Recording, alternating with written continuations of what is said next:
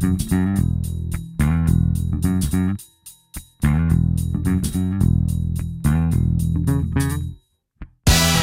Viva! Estamos no Serviço Público Bloco de Notas, estamos com Francisco Ferreira.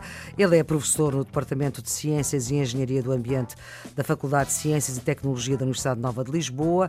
É também investigador do CENSE, o Centro de Investigação em Ambiente e Sustentabilidade. É colaborador de vários meios de comunicação social. É licenciado e doutorado pela Universidade Nova de Lisboa, pela FCT. Tem uma vasta obra publicada nas áreas da qualidade do ar, das alterações climáticas e do desenvolvimento sustentável Presidiu a Quercus entre 1996 e 2001 e depois ainda se manteve por lá até 2011. É agora o presidente da Zero, da Associação Sistema Terrestre Sustentável, que é uma organização não governamental de ambiente com atividade nacional. Professor Francisco Ferreira, muito obrigada por ter aceitado este convite de ajuda aos alunos do secundário, mas também por quem se interessa por uh, saber mais. Nós vamos falar de energia, de aquecimento global e de combustíveis. Tínhamos ficado nessa energia que se desperdiça, que uh, se perde, mesmo quando falamos de uh, energias que são à partida renováveis, não é? Daquelas que não acabam. É verdade. Esta ideia de que realmente nós temos uma determinada fonte, uh, onde temos determinada energia disponível e ela é transferida, sofre uma transformação, mas nós só vamos conseguir utilizar parte, é um conceito muito importante porque nos faz pensar realmente como é que eu consigo ou como é que eu devo ser mais eficiente. Eu vou dar apenas um pequeno exemplo. Vamos supor que eu tenho e infelizmente é algo que agora já temos pouco em casa. Nós atualmente as lâmpadas que utilizamos são lâmpadas LED, mas há aquelas lâmpadas economizadoras e havia, e ainda há de certeza lá por casa, uma ou outra, uma lâmpada incandescente. Que tem um fiozinho, então vamos pensar, não é? Tem um fiozinho, exatamente.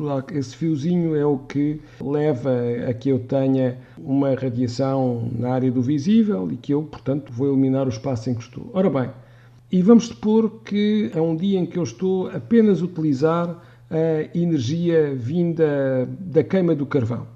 E o, a queima do carvão é muito problemática porque é muito ineficiente, mas por outro lado é o combustível fóssil de que temos maiores reservas, ou seja, comparando o petróleo, o carvão e o gás natural, o carvão é aquele que tem maiores reservas. É o que está mais disponível. E é um preço convidativo, não é? Uhum. E, portanto, a China ainda está a construir novas centrais, a Turquia... Em carvão. A, a carvão, e mesmo na Europa, por exemplo, a Alemanha só prevê terminar o uso de carvão para produzir eletricidade em 2038. Portugal vai terminar esse uso em 2021. Então Aqui é este ano. É, que é este ano, é este ano. Só falta, neste momento, nós tínhamos duas centrais, uma grande grande em Sines, que deixou de funcionar eh, a 15 de janeiro, e temos outra no Pego, junto a Abrantes, com uma potência sensivelmente metade da de Sines e que vai terminar em novembro, ou até novembro. Uhum.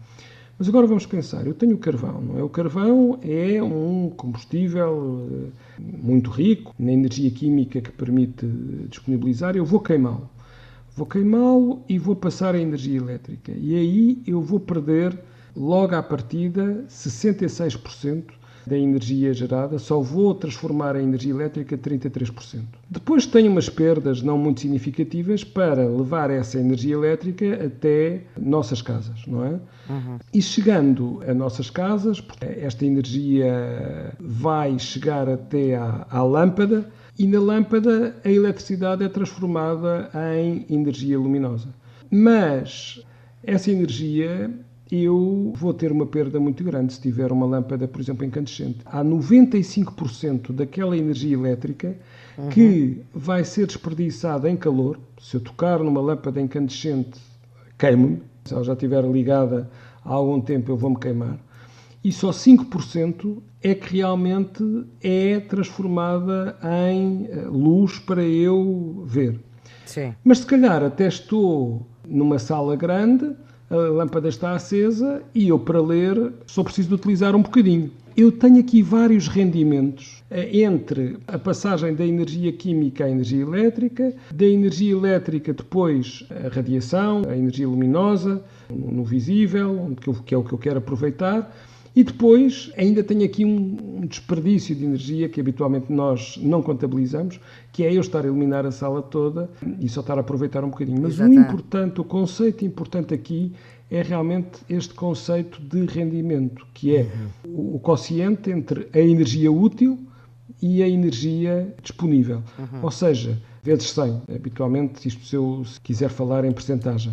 Ou seja, a energia disponível é igual à energia útil mais a energia dissipada. Cada vez que eu tenho aqui uma transformação, eu vou ter este quociente e aquilo que me interessa mais é a eficiência, ou seja, é eu ter um rendimento maior e ter a menor energia dissipada para que a minha energia útil seja igual, tanto quanto possível, à energia disponível. É por isso, volto a dizer, do carvão, eu perder 66% entre a energia que lá tinha e o que vou transformar em energia elétrica é terrível, mas é esse processo que nós temos numa caldeira quando queimamos o carvão e temos depois uma turbina a vapor que faz essa uhum. uh, transformação para um gerador. Professor eh, Francisco Ferreira, e o conceito do princípio geral da conservação da energia, lei da conservação da energia, o exemplo de usar a energia do sol para produzir eletricidade, como é que podemos falar sobre isto? Eu, eu acho que também vale a pena falarmos aqui um bocadinho deste conceito. Nós habitualmente falamos que eh, a energia mecânica é igual à energia cinética mais a energia potencial. Mas depois como é que isso também traduz? cada um. É que... Eu ia dar um exemplo que me parece muito claro. interessante uhum. até do ponto de vista prático. Como é que nós, em Portugal, armazenamos a eletricidade? Porque o problema é, quer dizer, isto não, não, é, não é fácil. Isto é, nós vamos supor que nós temos uma série de aerogeradores de energia eólica a funcionar com o vento durante a noite. E durante a noite as pessoas estão a dormir, as indústrias, muitas delas estão paradas. Ou seja, é normal que eu durante a noite até tenha uma produção de eletricidade maior do que aquela que é consumida. Como é que eu consigo armazenar esta eletricidade?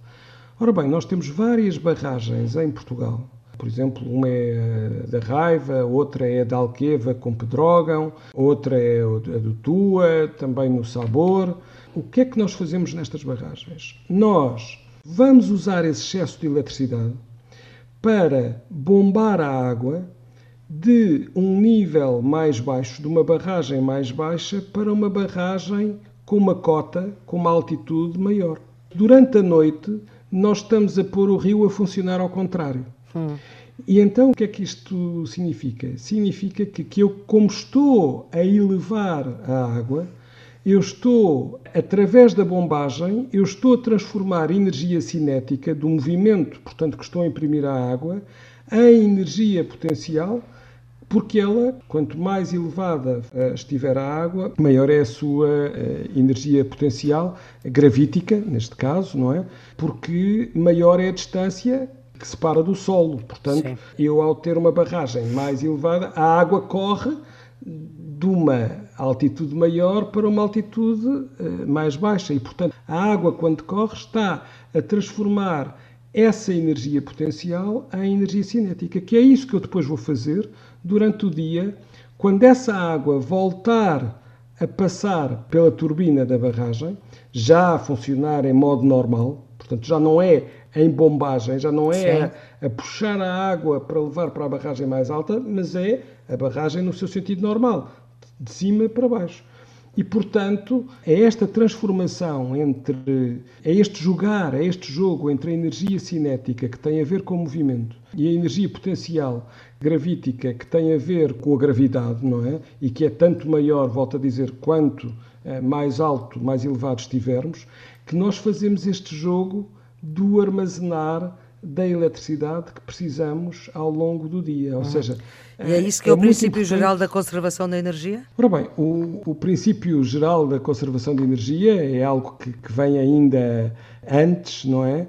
E que é basicamente a ideia de que num sistema isolado a energia total permanece constante. E aqui eu tenho que perceber um bocadinho o que é que são esta história dos o que é que é um sistema isolado. Um sistema isolado é um sistema em que não há nem troca de matéria nem de energia com o exterior. Ou seja, uhum. se eu demarcar ali uma fronteira, se eu não tiver trocas, eu digo que, que esse é um sistema isolado.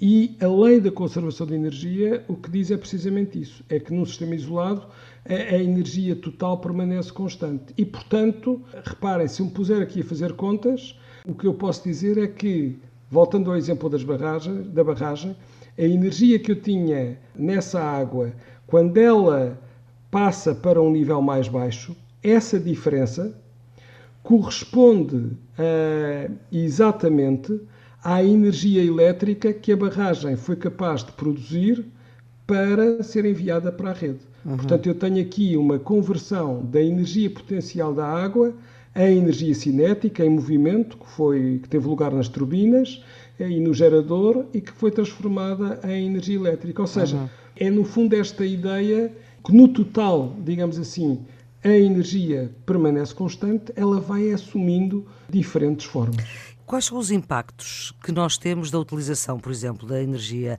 solar, da energia eólica, da energia das ondas, da energia hidráulica e da energia, não quero dizer tradicional, mas da energia vinda do, dos combustíveis fósseis? Quais é que são os impactos disso? Como eu costumo dizer, não há energias 100% verdes, não é? Sim. Porque todas elas têm os seus impactos, mas o uso dos combustíveis fósseis tem um impacto muito grande principalmente no clima, eh, portanto, no aquecimento global, nas alterações climáticas eh, consequentes eh, e também na poluição do ar, por exemplo. Porque ah. são reações de queima. Eu vou queimar o carvão, o petróleo, o gás natural. No caso da energia nuclear, o problema é o risco associado a problemas de funcionamento nas centrais nucleares e também aos resíduos radioativos. A energia solar. Bem, a energia solar, o problema é que às vezes nós precisamos de extensões enormes para conseguir ter uma produção adequada de, de eletricidade. Mas eu estou aqui a falar aqui eh, muito da produção de eletricidade, mas o que é facto é que, por exemplo, os combustíveis fósseis, obviamente, podem servir para produzir eletricidade. Eu tenho centrais térmicas a carvão, a gás natural, mas eu utilizo a gasolina e o gasóleo nos automóveis com os mesmos problemas, com as mesmas emissões, portanto, de dióxido de carbono e de outros poluentes. Voltando às renováveis e falando daquelas que nós utilizamos principalmente em Portugal, a hidráulica tem a ver, acima de tudo, com as grandes superfícies eh, que ficam inundadas pelas barragens. A eólica tem problemas, eh, acima de tudo, na, em criar alguma perturbação na paisagem em termos dos acessos, ou seja, Sim. eu passo a ter uma serra onde o acesso era difícil, onde eu tinha um contínuo, eh, passo a ter ali caminhos que me levam a que mais pessoas possam perturbar aquele sistema e hum. também tem algumas, alguns problemas com o ruído e obviamente com a paisagem, com a própria presença das, das é? eólicas, uhum. exatamente.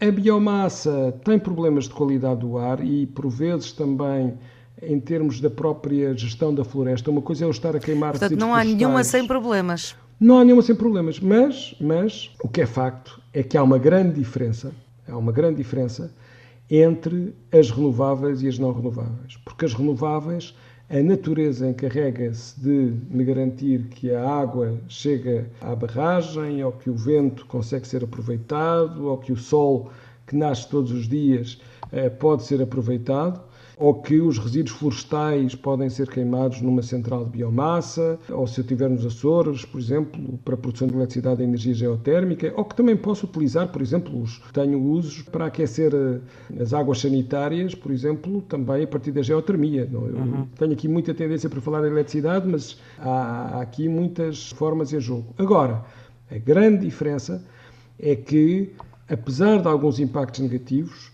as energias renováveis não agravam o aquecimento global, que é o maior problema com que a humanidade está a enfrentar durante este século, com consequências absolutamente devastadoras e em que, se nós tivermos uma crise associada à pandemia, a crise climática é muito mais dramática porque o clima é muito move-se muito lentamente, não é? Mesmo uhum. que nós agora parássemos a poluição toda, a temperatura ia continuar a aumentar durante 10, 20 anos, com consequências muito grandes, agravamento dos furacões, das tempestades, dos eventos meteorológicos extremos, das secas, das cheias, Portanto, nós podemos de dizer, impactos. Sim. São muito menores os das renováveis, mas eles existem. Portanto, é a única e... forma de contrariar um pouco o aquecimento global é a utilização massiva de energia renovável. Eu acho que da conversa que nós tivemos, há três regras essenciais para nós salvarmos o planeta. A primeira é,